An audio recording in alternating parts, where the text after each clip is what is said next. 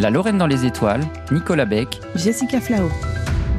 La course à l'espace serait-elle une affaire d'hommes? Longtemps oubliée ou effacée des programmes spatiaux, les femmes ne représenteraient, selon l'ONU, que 11% des astronautes et 20% de l'industrie aérospatiale. Les chercheuses dans les domaines des sciences, de la technologie, des mathématiques et de l'ingénierie sont également sous-représentées, avec moins d'un tiers de femmes dans ces métiers à l'échelle mondiale. Mais alors, où sont les femmes? Elles sont bien présentes, mais on a eu du mal à leur faire une place. Eh ben, je savais pas qu'ils engageaient des... Des femmes, il y en a beaucoup qui travaillent au programme spatial. On a tous en mémoire ce très beau film, Les figures de l'ombre, qui aura mis plus de 50 ans à faire reconnaître la contribution vitale de Catherine Johnson, Mary Jackson et Dorothy Vaughan, calculatrices et véritables ordinateurs humains, à la réussite des projets de la NASA. Alors oui, on confie des missions aux femmes à la NASA, Monsieur Johnson.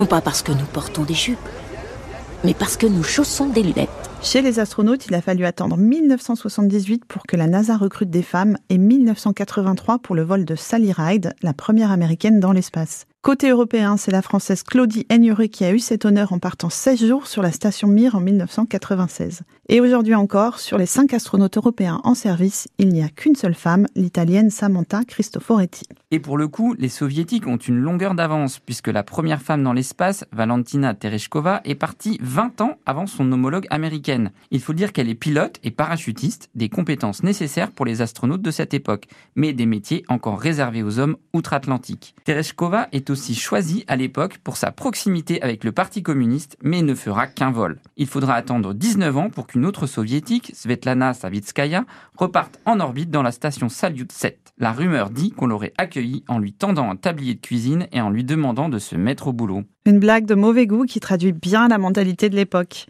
Malheureusement, l'espace, c'est aussi un domaine longtemps dominé et pensé par les hommes. Il n'y a qu'à voir les vaisseaux spatiaux et combinaisons qui sont prévus pour des hommes, ce qui a conduit à l'annulation de la mission des astronautes Anne McClain et Christina Koch, qui devaient participer à la première sortie spatiale exclusivement féminine en mars 2019.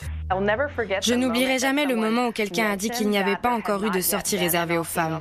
Mais n'ont pas trouvé de scaphandre à leur taille. Les toilettes des stations ne sont pas vraiment non plus adaptées à l'anatomie féminine. Et Sally Ride confiait que sur sa première mission, les préparateurs étaient plus inquiets de son maquillage que du reste, et qu'ils ne lui avaient emballé pas moins de 100 tampons pour une mission de moins de 7 jours. Au cas où, on a un peu progressé depuis, mais je suis sûre qu'on peut encore faire un petit effort. Oui, les choses évoluent et devraient changer pour de bon avec la nouvelle génération d'astronautes, on y croit, puisque la dernière sélection de l'ESA en 2022 compte deux femmes sur les 5 astronautes de carrière, et 6 femmes sur les 12 réservistes. Les Américains aussi misent tout sur l'inclusivité dans leur programme Artemis, puisque le prochain équipage à partir autour de la Lune, prévu fin 2024, sera composé, je cite, d'une femme et d'une personne de couleur. Et il y a tout à parier que la femme fera son premier pas sur la Lune avec Artemis 3, peut-être aux alentours de 2025. Oui, et on aimerait bien que ce soit Sophie Adno, la remplaçante française de Thomas Pesquet.